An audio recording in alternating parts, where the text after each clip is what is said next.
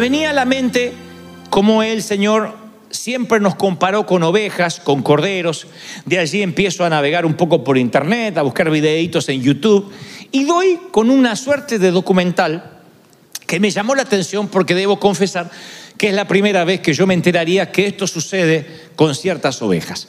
Había allí un pastor, parece que era en Medio Oriente, y él le decía al documentalista que a veces hay corderos, corderitos, que parece que literalmente el cuello se les cae, la cabeza se les cae por su propio peso. Cuando uno los ve, porque ahí está en el documental, parece que tienen literalmente quebrado el cuello o mínimamente tienen una lesión en sus músculos, porque no pueden tener la cabeza levantada. Por consecuencia tampoco se puede alimentar, no tiene ganas de alimentarse, como si estuviese quebrado. Pero el pastor lo tocaba por todo sitio y dice, ven, no hay lesiones, si no estaría en un solo, en un solo grito, estaría quejándose. Me sorprendió, porque esto no le pasa a los perritos, no le pasa a los gatos, no le pasa a los hipopótamos, no le pasa a la jirafa. No hay animal que se le quiebre el espíritu, no porque no lo tengan necesariamente, sino porque los animales reaccionan por instinto, no por razón. O ellos reaccionan por lo que tienen que hacer. Si tienen que salir a comer a un, a un perro, lo abandonas y de alguna forma va a arreglársela para comer. Lo mismo un gato, lo mismo. Pero los corderitos se les quiebra el espíritu cuando sienten el rechazo de sus pares, porque a veces lo rechazan porque tiene un defecto en la pata, a veces sus madres, sus propias madres los rechazan por alguna otra razón, y entonces se les quiebra el espíritu y se les cae la cabeza. De allí que yo saqué la conclusión que lo que muchas veces Dios nos habla a nosotros, que cuando el espíritu se nos quebranta, solemos sentir que los hombros nos pesan más. Ya no nos paramos derechito con pechito de paloma, sino que se nos cae el mentón, solemos tener el ceño fruncido, eh, nos volvemos más viejos. Hay gente que vive resfriada porque no porque le gusta, sino porque vive con la defensa baja. Vive tan preocupado, preocupada que cualquier cosita la enferma. Come algo, le cae mal porque tiene no un problema estomacal, sino una raíz espiritual. Y entonces cuando, cuando veía a este hombre que le decía al documentalista que los corderitos de pronto se les quiebra el espíritu, decía, y la única forma de que estos sobrevivan es que el pastor en persona los apapache, los chiquee. El pastor, porque algunos, la mayoría, no sobreviven, no quieren comer. Es como que les agarra un estado depresivo por un rechazo. Entonces el pastor a, estas, a estos corderitos los tienen, que, eh, los tienen que tomar fuerte en sus brazos, apapacharlos, abrazarlos, y técnicamente o en el idioma del redil se llaman corderos inútiles. Pero acá la inutilidad no es un adjetivo calificativo, sino que se le llama inútil aquel que es inútil para estar con el resto del rebaño, aquel que es inútil para poder comer por sí mismo, aquel que es inútil para defenderse de los, eh, de los que vienen a atacar al rebaño. Entonces, cuando esto pasa, le dicen es un cordero inútil. ¿Qué hacen con el cordero inútil los pastores? ¿Lo tiran, lo botan? Le dicen es parte de un lote fallado. No, lejos de eso, decía el pastor, tenemos que cuidarlos son los más bendecidos, porque los corderos inútiles son los que, las ovejas del rebaño que el pastor cuida más personal e íntimo que ninguna otra. Los corderos inútiles desarrollan una relación con el pastor que las otras ovejas ni siquiera pueden soñar. Así que cuando yo veía este documental, digo, claro, los que experimentamos un amor especial del pastor de los pastores es porque somos corderos inútiles. Por eso Dios nos ama tanto. Porque yo digo, claro, ahora entiendo, porque recuerdo cuando yo era más niño que me decían, no, Dios no tiene favoritos, Dios no hace acepción de personas. Y yo entiendo que cuando la palabra dice que no hace acepción de personas, está hablando de la salvación. Que cualquiera puede acceder a la salvación si reconoce a Jesucristo como Salvador personal. Pero luego hay distintas relaciones con sus hijos, como los padres no lo tenemos. Piensen como papás. ¿En quién invertimos más tiempo? No quiero decir en el defectuoso, porque temo que alguien pueda decir, bueno, eso es un, un adjetivo calificativo negativo. No, pero no es aquel que más complicaciones tiene para relacionarse, para estudiar, para salir a la vida. ¿En quién tú has puesto más energía? Ahora, si yo te dijera, ¿amas más a un hijo que al otro? Dirías, no, todos son mis hijos, los amo a todos por igual. ¿Todos merecen la misma atención? No. Hay algunos que necesitan atención personal o no, mamá. No te tienes que pegar a algunos hijos aunque tengan 30 años porque si no, no se lava los calzones y dice, pero es tu cordero inútil. Y tú lo tienes que abrazar. Ahora, ¿qué hace el otro cordero que sí se vale por sí mismo, que sí aprende todo? Se llena de celos. Dice, pero ¿por qué todo a este? Encima el desgraciado este. Encima que hace las cosas mal, está todo el tiempo el pastor, venga el pastor. Porque eso es lo que hacen los pastores. Dice a los corderitos inútiles para que el espíritu quebrantado se les vaya y salgan adelante en la vida, hay que amarlos, hay que abrazarlos literalmente. Por eso yo quiero que en primer lugar la primera palabra que Dios te hable hoy, y no te sientas mal porque lo mismo Dios habló a la mañana, es que Dios te dice, bienvenido Cordero Inútil a River Church. De nosotros nos hemos sentido corderos inútiles en nuestras familias de origen, lastimosamente. Y hemos estado quebrados en el espíritu, en el corazón, en la mente, en el cuerpo. Muchos de nosotros. Y otros lamentablemente nos hemos sentido corderos inútiles, me duele admitirlo, en la familia de Dios. Algunos vienen de iglesias, de congregaciones donde los han hecho sentir inútil porque no sirves, porque no sirves tiempo completo, porque no te congregas seguido, porque no diezmas, porque no vienes a la célula, porque no cambiaste tu manera de vestir, porque una hija de Dios no se viste así. Siempre hay como signos, como marcas que nos hacen sentir rechazados, abusados, descuidados, fuera del camino, no amado, no deseado. Y hay un momento que uno resiste los embates, pero hay un momento que cuando esos embates son sin tregua, te quiebran el espíritu. Y cuando te quiebran el espíritu, que te quiebran el alma, empieza a reflejarse en el cuerpo. Hay gente que es achacosa, que vive con un montón de complicaciones físicas. No digo que siempre, pero en la mayoría de las veces, hasta los psicólogos dicen que proviene de cosas no resueltas en el alma, del rencor, de problemas no resueltos, de, situaciones que están por la mitad. Alguien dice ventanitas abiertas. ¿Vieron cómo pasa en Windows o, en las computadoras cuando ustedes tienen muchos programas abiertos? Que hay un momento que la, la computadora se hace lenta. Y viene alguien y te dice, vaya cerrando los programas. Vaya cerrando porque eso ocupa memoria, gigas. Entonces en la vida vamos teniendo un problema en la pareja y tenemos una ventana abierta ahí, ya lo voy a resolver. Ahora no es tiempo, no tengo ganas de hablar, ya lo voy a hablar. Y después tenemos un problema en el empleo, otra ventanita abierta, pero la dejo abierta, minimizada ahí abajo, ya después me voy a ocupar. Y después un problema financiero. Bueno, ahora no tengo cómo pagar las deudas, pero ahí tengo otra ventanita abierta. Y un problema para relacionarnos con Dios. Y ahí está otra ventanita abierta. Y un día nos quedamos sin memoria, sin gigas. Cuando no quedamos sin memoria no podemos planificar, no podemos soñar. Porque estamos siempre, como decíamos en mi país, apagando incendios. Y quien trabaja de bombero no puede hacer otra cosa. Y cuando uno está apagando incendios y pequeños fuegos, focos, que se van encendiendo en su vida, no puede planificar, soñar, visionar. Y te termina enfermando. Y se te quiebra el espíritu. Y como el corderito se te empieza a caer la cabeza. ¿Qué hace el Señor? ¿Te desecha? Dice, uy, este tiene demasiados problemas aún para la iglesia. Este es muy pecador aún para mi cruz. ¿Qué hace? Bueno, Isaías da una, una clase magistral, o Dios la da a través del profeta Isaías. Dice, como pastor, apacentará su rebaño. En sus brazos, o sea que lo va a hacer así, en sus brazos llevará los corderos y en su seno los llevará. Pastoreará suavemente a las recién paridas. Isaías 40:11. El Señor dice, a las crías recién nacidas yo las voy a poner acá porque no se pueden defender por sí mismas. Y aquellos que están heridos, que están perniquebrados, aquellos que llegaron al rebaño y no tienen capacidad de defenderse por sí mismos, yo los voy a poner en mi regazo. ¿Qué lobo va a atacar a una oveja que está en el regazo del pastor? Y fíjense la declaración tierna del Señor. Si eres un, un cordero lisiado, si eres un cordero inútil, no se te hace a un costado como por lo general la religión tiende a hacerlo, sino que Dios te coloca en su regazo. ¿Por qué oveja? Según Isaías, Dios hace todo esto. ¿Por la que gana premios? ¿Por la mullida, la ovejita gorda? ¿Por la de lana resplandeciente? ¿Por los carneros de primera calidad? No.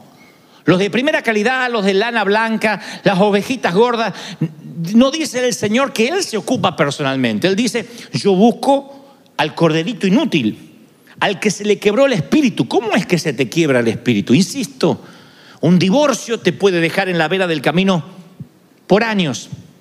Y tú dices, pero estoy feliz de haberme divorciado de esa o de ese.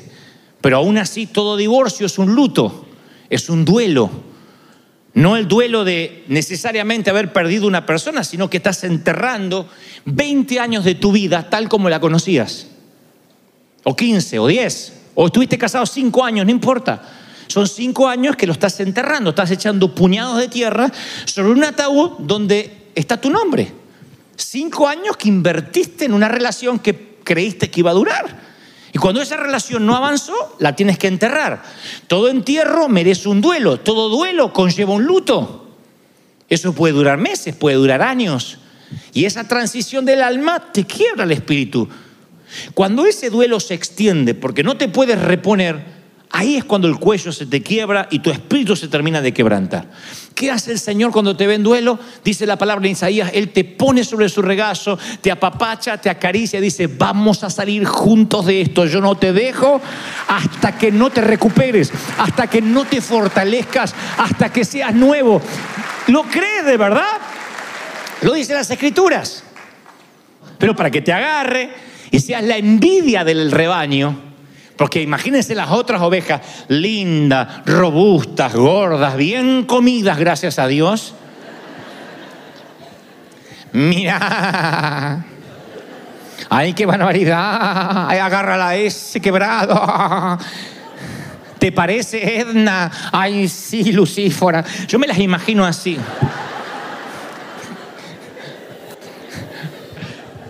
Llenas de envidia, claro, porque el pastor no es que agarra todo, ahora le toca la gordita, ahora aquella para que no se vaya de la iglesia, aquella para que no se enoje. No, él busca las quebradas, los inútiles, los que no pueden sobrevivir sin los brazos del pastor. Pero es aquí que se va a poner mejor la cosa, porque a lo mejor tú dices, no, yo no me siento oveja, cordero inútil, yo me siento una oveja negra. Así titulé el mensaje, oveja negra. Oveja Negra, a las 7.06 entró por Telemundo. ¿Quién no ha dicho hay una oveja negra en la familia? El primo narco. El primero que se divorcia en la familia, el cuñado. Esa es la oveja. Ay, sí, toda, toda familia tiene una oveja negra, decimos. Eso da la pauta de que el resto son ovejas blancas, níveas, impolutas. y que hay una oveja negra que está mostrando la diferencia. Pero ¿qué es lo que nos hace sentir ovejas negras? Cuando decimos, ay, si yo te contara las veces que me descarrié. Hay personas que dicen, yo me descarrié tanto que ya ni las puedo contar. Perdí la noción. Descarriarse es rechazar los brazos del pastor. Descarriarse no es necesariamente irse de la iglesia de manera literal y geográfica. Descarriarse es venir a la iglesia y no tener comunión con Dios. No orar, no saber lo que es adorar de manera privada hace años. no seguir su voluntad, hacer tu propia voluntad y cuando las cosas te salen mal, recurrir a Dios como si fuera el 911 que te venga a regalar la fregada que hiciste. Entonces estás descarriado de su obediencia, no eres obediente. No preguntas antes de iniciar. Hay otros que se descarrían desobedeciendo una y otra vez hasta tanto lleguen a pensar, no, yo estoy condenado a ser una oveja negra, alguien que Dios no puede amar.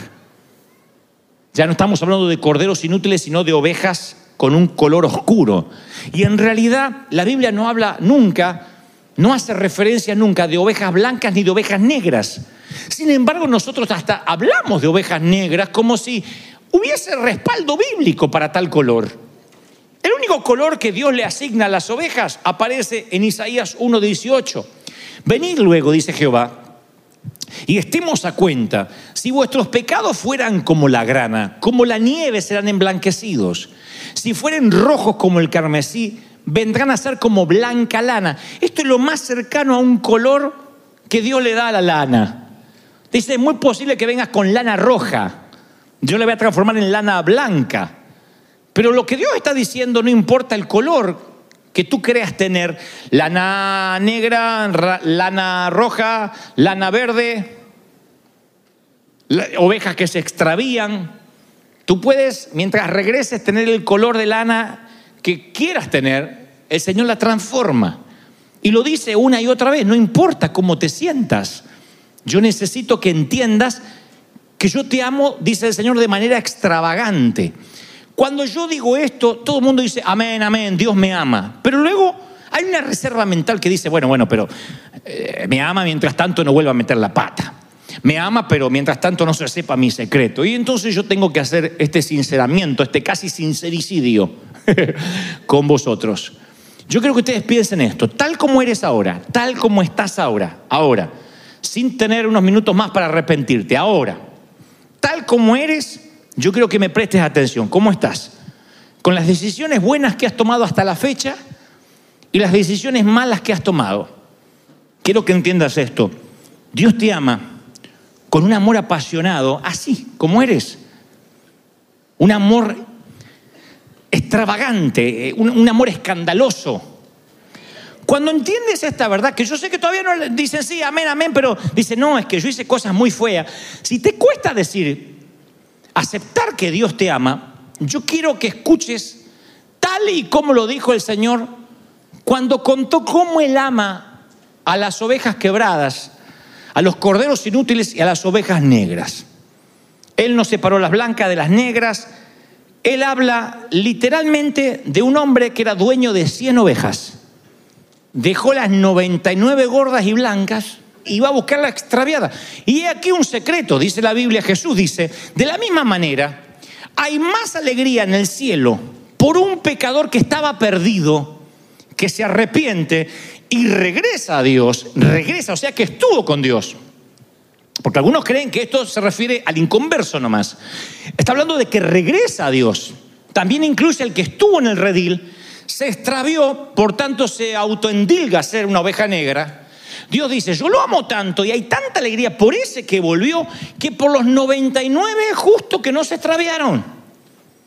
Entonces Jesús está en el negocio de buscar, de encontrar y de rescatar ovejas descarriadas sin importar por qué se perdieron. Ese es el negocio de Jesús. Oveja extraviada, sí. Oveja ignorante, sí, la va a buscar. Hay ovejas que ni saben que son negras y están descarriadas, sí. Vos lo dijiste, yo no. No, hay ovejas que no saben. Que están perdidas, eh, no sé para qué Dios habló, y está perdida. Y no sabe ni siquiera, está tan perdida la oveja, que no sabe que está perdida. Y cuando Dios la va a buscar, dice, ¿por qué? Pues ella se pensaba que estaba en el buen camino. Y la agarra al Señor y la lleva en hombros. Entonces Dios ama la descarriada así. Ovejas que no tienen sentido para reconocer que se extraviaron, sí que no entiende que están rotas. Porque hay gente que dice, yo no estoy roto. Yo no estoy roto. Y va así por la vida.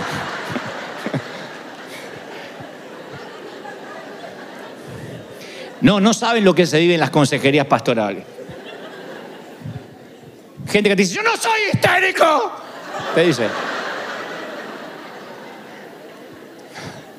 Gente que dice, yo no levanto la voz y te lo dice a los gritos.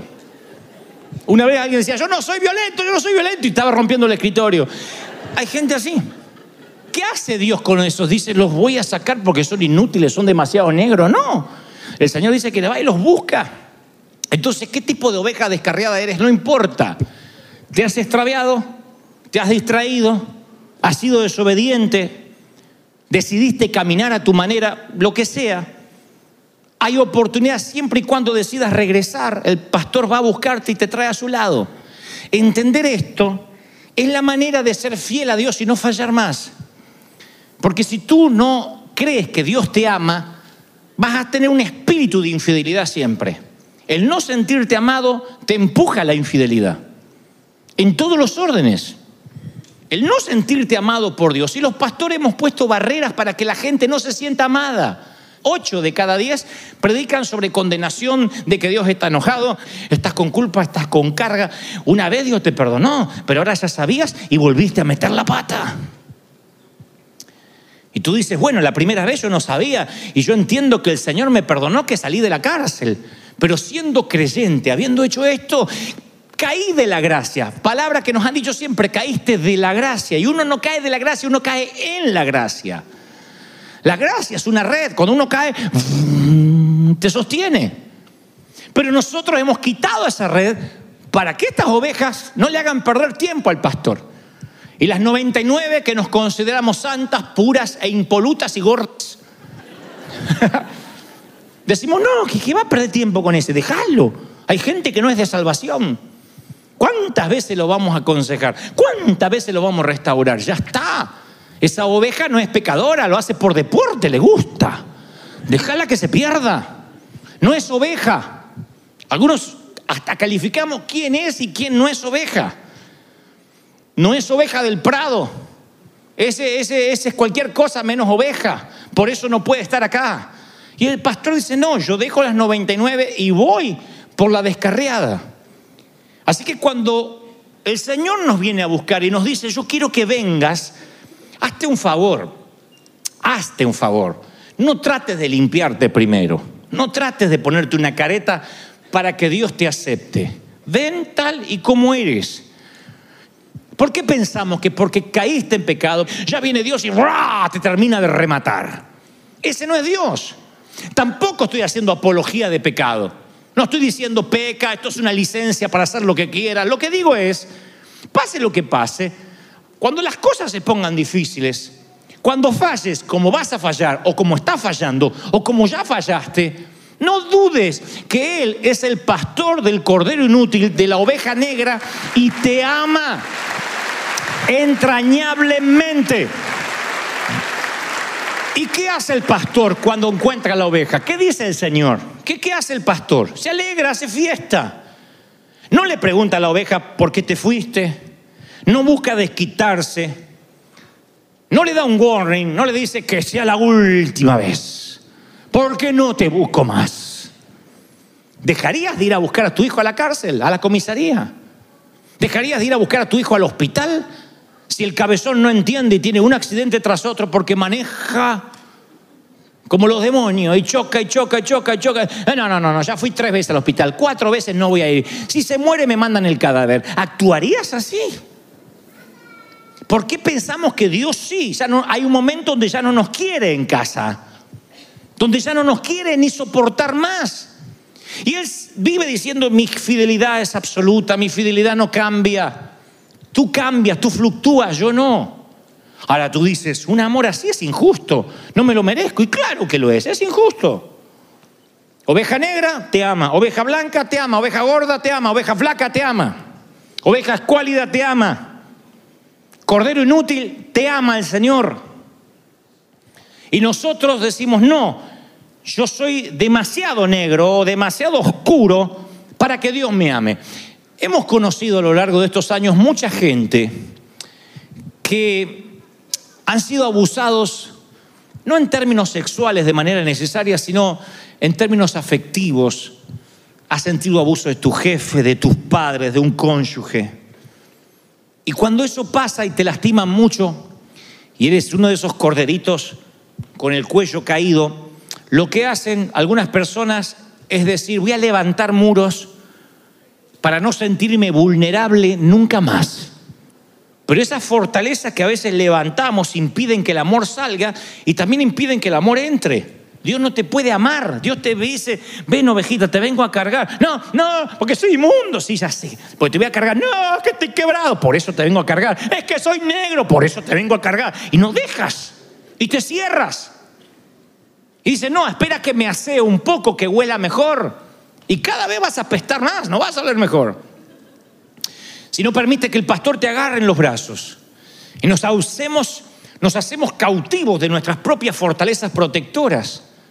¿Qué hace el Señor cuando ve la perniquebrada? Te agarra fuerte, te ve sangrando y aprieta la herida. ¿Y duele o no duele eso? Duele. Duele porque se aprieta la herida, pero para el sangrado. Ahí es cuando el Señor dice al que ama disciplina. Cuando habla de disciplina no habla de castigo.